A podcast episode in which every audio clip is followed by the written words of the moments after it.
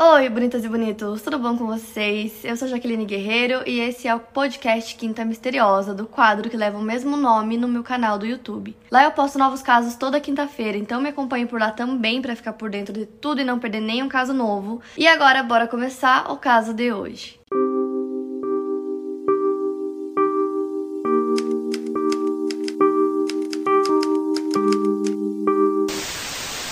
Natalie Ann Holloway nasceu no dia 21 de outubro de 1986, filha de Dave e Elizabeth Holloway. Ela tinha um irmão mais novo chamado Matthew. Em 1993, seus pais se divorciaram e ela e seu irmão foram criados pela mãe. Então, em 2000, a Elizabeth se casou com o George Tweedy, que era um empresário do Alabama, então a família se mudou para lá, na cidade de Mountain Brook. A Natalie se formou com honras em maio de 2005 na Mountain Brook High School, que ficava localizada em um rico subúrbio. E a Natalie era um membro do National Honor Society e do time de dança da escola, e ela também participou de várias outras atividades extracurriculares. Então ela fazia de tudo na escola, ela tinha as melhores notas e se formou com honras. Então a escola estava no fim, ela estava se preparando para ir para a faculdade, ela ganhou uma bolsa integral para estudar medicina. Então na época o seu pai, o Dave, trabalhava como agente de seguros, enquanto sua mãe trabalhava na mesma escola que ela estudava. Então no dia 26 de maio de 2005, era uma quinta-feira e a Natalie mais 124 estudantes da Mountain Brook foram todos para Aruba em uma viagem de formatura que duraria cinco dias. E junto deles tinham sete adultos que foram para ajudar a cuidar deles. E essas sete pessoas, que incluíam pessoas que trabalhavam na escola, pais dos alunos, se reuniam com todos eles todos os dias para ver se estava todo mundo bem, se eles precisavam de alguma coisa. Mas eles não ficavam 24 horas do dia com eles ou acompanhando eles pela cidade, eles tinham bastante liberdade para sair, para ir para praia, para fazer o que eles quisessem. Então, por mais que aquelas sete pessoas que estavam lá tentassem, né, controlar aqueles adolescentes, era impossível, eram 124 adolescentes que basicamente só queriam sair, festar e beber. Tanto que no hotel que eles ficaram, eles disseram que não iam deixar a escola voltar no ano que vem porque eles faziam muita bagunça, eles desrespeitavam as regras, enfim. E a maior parte deles bebia muito. Eles estavam no hotel all inclusive, então você podia usar tudo no hotel, comidas e bebidas, que era tudo incluso. E lá eles eram maiores, então eles podiam beber em Aruba e era basicamente isso que eles faziam o dia inteiro. E foi isso que eles fizeram a viagem inteira. Então, no último dia de viagem, no dia 30, então a maior parte dos adolescentes resolveram ir todos para um bar que era muito conhecido em Aruba, chamado Carlos and Charlie's. Mas antes disso, eles foram para um cassino e tem imagens deles lá. E foi lá que a Natalie e alguns dos seus amigos conheceram o Joran Vandersloot, de 18 anos, e as amigas dela contam que encontraram com ele várias vezes nos bares durante a viagem, que ele era um cara muito legal, muito bonito. E normalmente o Yoran estava acompanhado de outros dois amigos, que eram os irmãos Deepak Kalpoi, de 21 anos, e o Satish de 18. Então a Natalie e suas amigas decidem convidar os três para irem com elas ao Carlos and Charlie's, para que todo mundo pudesse aproveitar junto as últimas horas de viagem. Então a amiga da Natalie conta que eles ficaram é, nesse bar até o bar fechar e depois eles foram pedir comida e aí ela viu a Natalie dentro de um carro com o Yoran e ela parecia muito feliz, então ela meio que deu tchau pra amiga dela e aí a amiga dela pensou que ela tinha conseguido carona para voltar pro hotel e foi isso. Então as amigas dela voltam pro hotel, dormem e pela manhã começam a arrumar as coisas porque naquele dia elas iriam embora. Então dali algumas horas elas pegariam o voo para voltar para casa e aí tava todo mundo dentro do ônibus, tinham vários ônibus para buscar eles e levar pro aeroporto, até que eles deram conta que a Natalie não estava junto. Então como em Aruba eles tiveram muita liberdade liberdade para sair, para fazer o que quisessem. E no começo todo mundo achou engraçado, achou que Talvez ela não conseguiu acordar e acabou dormindo demais, ou quem sabe que ela saiu e estava em outro lugar e, sei lá, esqueceu. Então os amigos dela estavam brincando com isso, tipo, ai, onde será que ela tá? O que será que aconteceu? Tipo, achando graça nisso. Então a mãe de um dos alunos que estava lá como responsável ligou pro hotel para saber o que tinha acontecido, se ela estava dormindo. E aí eles informaram que naquele dia ela não voltou pro hotel. Então rapidamente o que estava sendo levado como brincadeira virou pânico, que todo mundo começou a se perguntar aonde estava a Natalie. E todos os pertences dela ficaram hotel, então ela não pegou praticamente nada. E mesmo ela não estando lá no ônibus junto, todo mundo achou que em algum momento ela ia aparecer, então ficaram esperando por ela lá no aeroporto. Chegou o voo e nada, ela não apareceu. E aí todo mundo voltou pra casa. Então a mesma mãe que liga no hotel liga é, pra mãe da Natalie pra avisar que ela não voltou pro hotel, que ela não estava lá com os demais adolescentes. E a mãe da Natalie, Elizabeth, começou a entrar em pânico porque a Natalie era uma menina muito tranquila, ela não costumava muito ir em festas, não costumava beber, embora ela né, tivesse feito bastante isso lá em Aruba, era uma coisa que ela não costumava fazer sempre. Então, quando a mãe dela descobriu que ela não voltou pro hotel e não apareceu no aeroporto para voltar para casa, ela e alguns familiares embarcaram no avião e foram direto para Aruba. Então, poucas horas depois de chegarem, eles foram direto para a polícia para relatar o desaparecimento dela, mas os policiais meio que assim não deram muita bola, falaram que ali era muito comum ter muitos jovens e que isso acontecia, que provavelmente ela estava bem e estava em algum lugar porque ela quis. Então, para a polícia, eles só deram a Elizabeth como desaparecida depois de 48 horas. Então, até esse período eles não tinham feito nada, porque para eles basicamente ela estava em algum lugar da ilha se divertindo, não tinha por que se preocupar. O que eu já achei péssimo desde o começo, porque mesmo sendo um local onde tem muitos turistas, muitos jovens,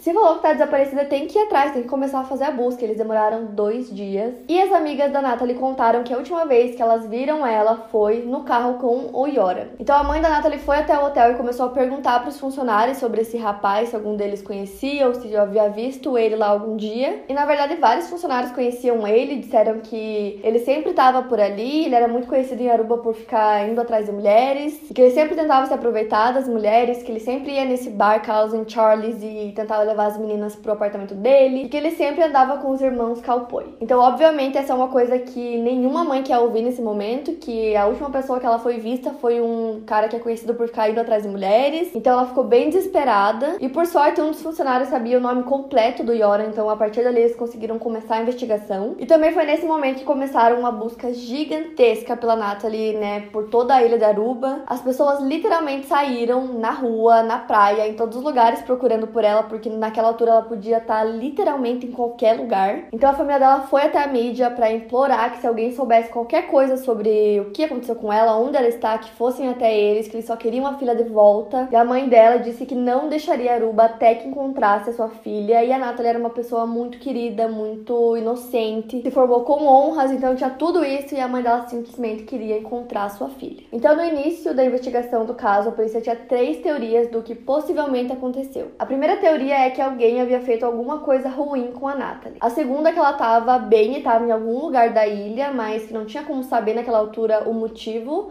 é, dela estar nesse lugar. E a terceira é que ela havia sido sequestrada. Então a polícia foi até a casa do Yono para poder interrogar ele. Então quando a polícia perguntou, ele disse que sim, que ele estava com ela naquela noite, mas que ele levou ela pro hotel e aí depois ele disse que levou ela pro hotel, mas que ela, na hora de sair do carro, ela caiu se machucou e que ele tentou ajudar, mas que ela não quis ajuda. E aí eles resolveram deixar ela ali e ir embora e eles viram um homem é, todo de preto se aproximando dela, que pareciam segurança. Então ele deu essas duas versões. E os irmãos Calpoi, que sempre estavam com ele, estavam lá na casa dele na hora que a polícia chegou e eles confirmaram essa versão. E aí a polícia foi ver as câmeras de segurança do hotel e não tinha nenhuma filmagem dela chegando no hotel naquele dia. Ou seja, era mentira o que eles falaram, porque ela nunca chegou no hotel, nem na frente do hotel, nem em nenhum lugar próximo dali. Ela não foi pro hotel. E aí a versão deles mudou. Agora eles disseram que eles foram para um bar e depois desse bar, todos juntos juntos foram para casa do Yona. Depois a versão dele mudou de novo, ele disse que na verdade depois de sair do bar eles foram pra praia porque a Natalie queria ver os tubarões no mar e que eles deixaram ela na praia e foram embora. Ou seja, cada hora eles falavam uma coisa diferente, então a polícia prendeu os três, mas por falta de evidência tiveram que soltar os três. E aí eles apareceram com uma nova versão, dessa vez disseram que eles foram até a praia e que eles deixaram a Natalie lá perto de umas cabanas de pescadores, mas essa versão foi desmentida pelos próprios pescadores que estavam lá e eles falaram que não viram absolutamente ninguém, nenhum adolescente, nada, não tinha ninguém na praia naquele horário, então essa versão também era mentira. E todas as versões que eles davam acabavam indo para os jornais, porque o caso estava bem gigante, então qualquer notícia nova que tivesse estava nos jornais, estava na TV. E quando essa versão dos pescadores chegou na TV, apareceu uma moça e ela foi até a polícia para contar que ela estava hospedada em um hotel que ficava bem perto dessas cabanas de pescadores na praia e que teve um dia que ela saiu caminhar na praia pela manhã, saiu caminhar sozinha e ela passou por uma dessas cabanas e viu um homem sentado na frente. Então ela passou por ele, quando ela estava voltando, apareceu um outro homem que saiu da cabana e foi atrás dela. E esse homem tentou pegar ela e colocar ela dentro de um carro, ela conseguiu gritar bastante e conseguiu de alguma forma escapar. Então algumas pessoas que estavam por perto também foram ajudar ela. Então ela contou que o sequestrador da Natalie poderia ser esse homem que também tentou sequestrar ela. Então quando o Yoran disse nessa versão que deixou a Natalie lá sozinha na praia e foi embora, possivelmente esse homem poderia tê-la sequestrado. Mas o problema dessa história é que tinham vários pescadores por lá e eles não viram nada. E o local que o Yoram falou era exatamente o local onde os pescadores estavam. Então eles veriam alguma coisa, se tivesse alguma coisa estranha acontecendo ali. E eles não viram, então não tinha como comprovar se aquilo realmente aconteceu ou não, mas provavelmente não aconteceu porque eles teriam visto. Então nessa altura, a família da Natalie resolveu oferecer 200 mil dólares para quem fornecesse qualquer informação sobre o paradeiro dela ou soubesse onde ela estava. E a família dela não parou de procurar por ela nem por um segundo desde o momento que eles souberam que ela tinha desaparecido. Eles fizeram tudo o que eles podiam, eles iam na mídia, eles procuraram muito. Como eu disse, o caso ficou gigante, então muitas pessoas ajudaram e simplesmente não aparecia nada, absolutamente nada.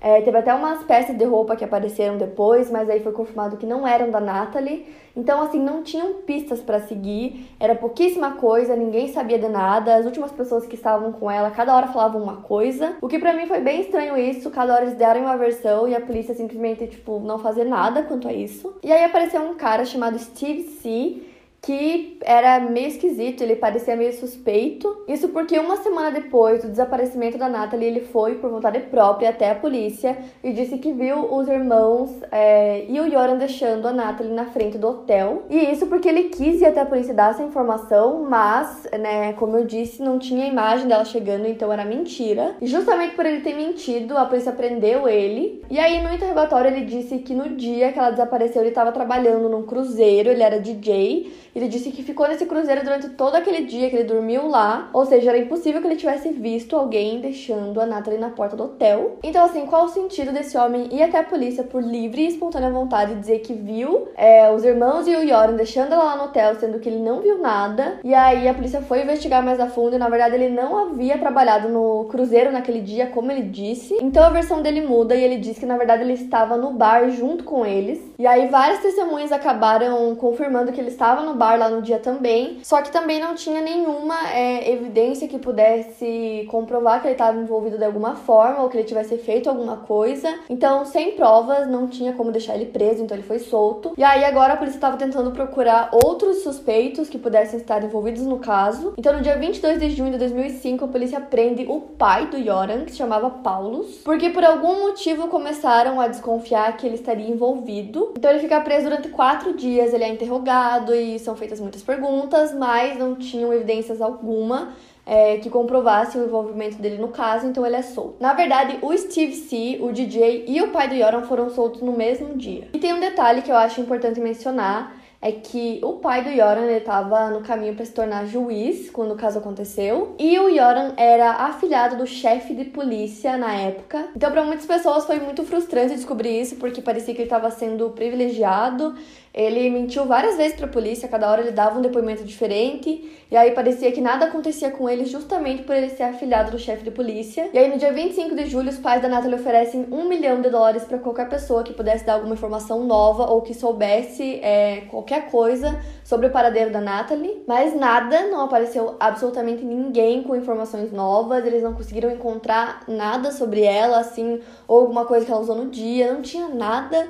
E também Aruba é uma ilha, então muitas pessoas já começaram a dizer que provavelmente jogaram o corpo dela no mar e que nunca iam encontrar. E o caso aconteceu em 2005 e como não surgiam provas novas, ele ficou meio que parado até 2007. Então no dia 21 de novembro, o Yoran e os irmãos Kalpoi são presos novamente porque eles ainda eram considerados suspeitos. Então no dia 18 de dezembro, as autoridades de Aruba resolvem encerrar o caso por falta de novas evidências e provas. Então os três suspeitos são soltos novamente eles declaram o caso fechado. Só que aí no dia 8 de fevereiro de 2008, é, com uma câmera escondida, um repórter conseguiu conversar com o Jonas dentro do carro. E aí ele confessou o crime, ele disse que a Natalie e ele estavam na praia e ela acabou tendo um colapso e aí ele se desfez do corpo. Ele disse que ele achava que ele era muito sortudo, que nunca conseguiram encontrar o corpo, porque se conseguissem, ele com certeza estaria preso. Obviamente, o repórter joga esse vídeo na mídia e aí todo mundo começa a falar sobre isso, mas o Yoram disse que era tudo mentira, que aquilo que ele disse ele inventou, que não era verdade. E a real desse caso é que nunca conseguiram achar absolutamente nada. Então é muito difícil você conseguir culpar uma pessoa se você não tem prova nenhuma, não tem um vídeo, não tem um DNA, não tem nada que encontraram, tipo, não tinha nada. Então, como você incriminar uma pessoa, por mais que toda hora ela mude é, de versão, uma hora diz que tava com ela, outra hora diz que não tava, outra hora ele confessa e diz que mentiu. Então é muito difícil porque tem que ter provas. E o Yoran, ele se aproveitava muito da situação em que ele estava, porque é, falavam muito sobre ele na mídia toda vez que falavam sobre o caso. Então, desde o início, ele se aproveitou disso. Teve até uma vez que ele ligou pra Fox News e disse que queria dar uma entrevista para eles e que nessa entrevista ele ia contar toda a verdade sobre o caso, coisas que ele não tinha contado ainda. Então a Fox pagou bastante dinheiro para ele, fizeram uma entrevista e nessa entrevista ele dá uma nova versão. Ele disse que ele conhecia um cara que tinha em torno de 30, 40 anos, que ele não ia dizer muito sobre as características desse cara e que ele pediu uma garota jovem e loira em troca de 10 mil dólares e aí ele entregou a Natalie para esse cara e que tudo isso aconteceu na praia no dia que ela desapareceu. E aí, beleza, gravaram a entrevista. Antes da entrevista ir ao ar, o Yoran liga pra Fox e disse que era tudo mentira, que ele inventou tudo aquilo e que ele precisava de dinheiro, por isso que ele inventou essa história. Mas a Fox decide exibir a entrevista mesmo assim, porque eles queriam, sei lá, meio que mostrar o quanto o Yoran é uma pessoa completamente desequilibrada e que ele com certeza tinha algum problema, porque toda hora ele inventava uma coisa diferente. E que, sei lá, quem sabe assim eles conseguiam ajudar em alguma coisa no caso. E aí, mais tarde, descobriram que o Yoran estava envolvido em tráfico de mulheres na Tailândia. Então, há quem acredite que ele vendeu a Natalie como escrava sexual, mas não há provas se isso aconteceu ou não. É uma teoria baseada no fato dele estar tá envolvido no tráfico de mulheres. E aí, no dia 10 de fevereiro de 2010, cinco anos depois do desaparecimento da Natalie, o pai do Yoran morreu do nada enquanto jogava tênis. Duas semanas apenas duas semanas depois que isso aconteceu, o Yoran liga pra mãe da Natalie dizendo que ele sabe onde estão os restos mortais da filha dela e que se ela pagar bem, ele leva ela até lá. E ele pediu 250 mil dólares para que ele fizesse isso. É, então o FBI ficou envolvido né, em toda essa história porque eles iam tentar encontrar esses restos sem dar esse valor para ele, obviamente, né? Então a mãe é, da Natalie disse que só daria esse dinheiro no momento que ele realmente levasse ela até o local e ela vesse que era verdade, mas ele disse que ele precisava de pelo menos 25 mil adiantado, que senão ele não ia levar. E ele realmente conseguiu isso, eles deram valor para ele. Então ele recebe o valor em dinheiro que ele pediu e aí ele disse que os restos da Natalie estão embaixo de uma casa é, que o pai dele estava construindo. Então antes de começar a construção ele enterrou a Natalie lá e tudo isso isso na época do caso. Mas a polícia nem precisou destruir essa casa para ver que era tudo mentira, porque na verdade aquela casa já estava construída na época do caso, então mais uma vez era mentira. Enquanto a polícia investigava, ele fugiu pro Peru com o dinheiro que ele conseguiu. E lá ele acabou apostando é, o, todo o restante do dinheiro que ele tinha. E também foi lá que ele conheceu uma garota chamada Stephanie Flores. E tem filmagens de tudo isso, dos dois conversando, dos dois lá no cassino. E na verdade, a maior parte das coisas que eu tô contando para vocês sobre esse caso tem vídeos, porque é um caso meio recente, né? Foi em 2005, então tem vários vídeos, tem entrevistas, é, tem essas filmagens do bar, tem as filmagens do hotel, dessas que eu tô contando agora. Tem bastante material em vídeo desse caso, mas como vocês sabem, eu não posso colocar aqui. Mas com certeza vocês vão encontrar bastante coisa se vocês jogarem no YouTube. Mas aí, enfim, tem filmagens dele com essa garota Stephanie. E aí eles conversam, ela sai, ele sai depois. E os dois vão pro hotel é, em que ele estava hospedado. E eles entram no quarto do hotel.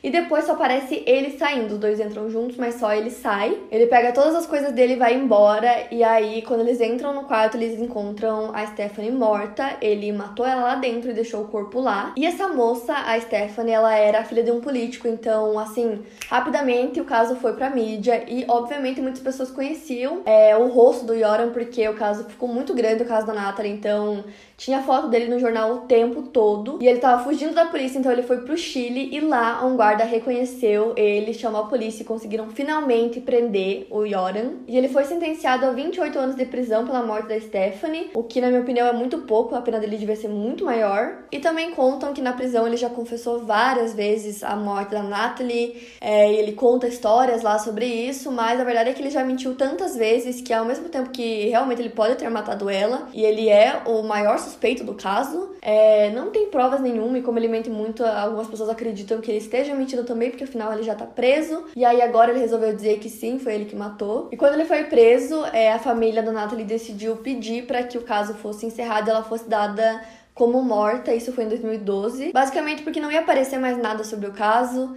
É, não apareceu durante todos aqueles anos, então não ia aparecer e eles queriam colocar um fim nisso O maior suspeito estava preso, então eles pediram para que fosse declarado que ela estava morta, para finalmente terminar o caso e também porque eles tinham guardado bastante dinheiro é, para os estudos dela e agora eles precisavam desse dinheiro para usar com os estudos do irmão mais novo, mesmo porque eles gastaram muito dinheiro na investigação e tal. Então eles fizeram isso para poder usar o dinheiro e finalmente encerrar, pelo menos para eles, o caso. Porém, em 2015, o pai da Natalie voltou para Aruba com um investigador e até hoje ele disse que acredita que o que aconteceu foi que o Yoram pediu e pagou para um bartender para colocar alguma coisa na bebida da Natalie, que depois ele a matou e pagou criminosos para que eles se livrassem do corpo. O pai da Natalie diz até hoje que ele tem certeza que o Yoram e os irmãos Calpoy sabem exatamente o que aconteceu com ela, mas que ninguém conseguiu tirar essa informação deles e que eles provavelmente nunca vão confessar. Em 2017 foi feito um documentário documentário chamado Desaparecimento de Natalie Holloway, onde um homem chamado John Ludwig conta que o Yoram pagou 1.500 dólares para ele ir até o local onde aparentemente os ossos da Natalie estavam enterrados, que era hum, tipo um deserto assim, junto com cactos, que a maior parte desses ossos foram quebrados, mas que eles ainda existiam. E ele contou também que o que aconteceu foi que a Natalie teve uma reação a é, alguma coisa que o Yoram colocou na bebida dela e por conta disso ela faleceu. Eles foram até o local, encontraram os ossos, fizeram testes e descobriram que não eram da Natalie. Em março de 2018, esse mesmo cara foi esfaqueado por uma mulher porque ela disse que ele tentou sequestrar ela, então ele estava com uma faca na mão, ela conseguiu pegar a faca dele e dá uma facada na barriga dele. Então ela deixou ele lá e fugiu, é, chamou a polícia e ele ficou lá sangrando. Então, quando a ambulância chegou, ele foi até o hospital, mas ele não resistiu. Ou seja, esse homem falou todas essas coisas, mas os ossos encontrados não eram é, os da Natalie. Nesse documentário, eles exploram bem é, essa teoria. E apesar de tudo isso, apesar dele ter dito que o Yoram contou para ele que foi isso que aconteceu, o próprio Aaron nunca confessou o crime, assim como os irmãos, eles nunca confessaram nenhum envolvimento com o crime. Hoje ele cumpre pena apenas pelo assassinato da Stephanie, não pelo da Natalie. E tem vários livros sobre o caso também, tem dois filmes que também foram inspirados nesse caso. E nos livros também discutem bastante essas teorias, apesar de nenhuma delas até hoje ser comprovada. Para mais casos, siga meu podcast aqui no Spotify, lembrando que os casos novos saem primeiro lá no meu canal do YouTube toda quinta-feira. Obrigada por ouvir, até o próximo caso.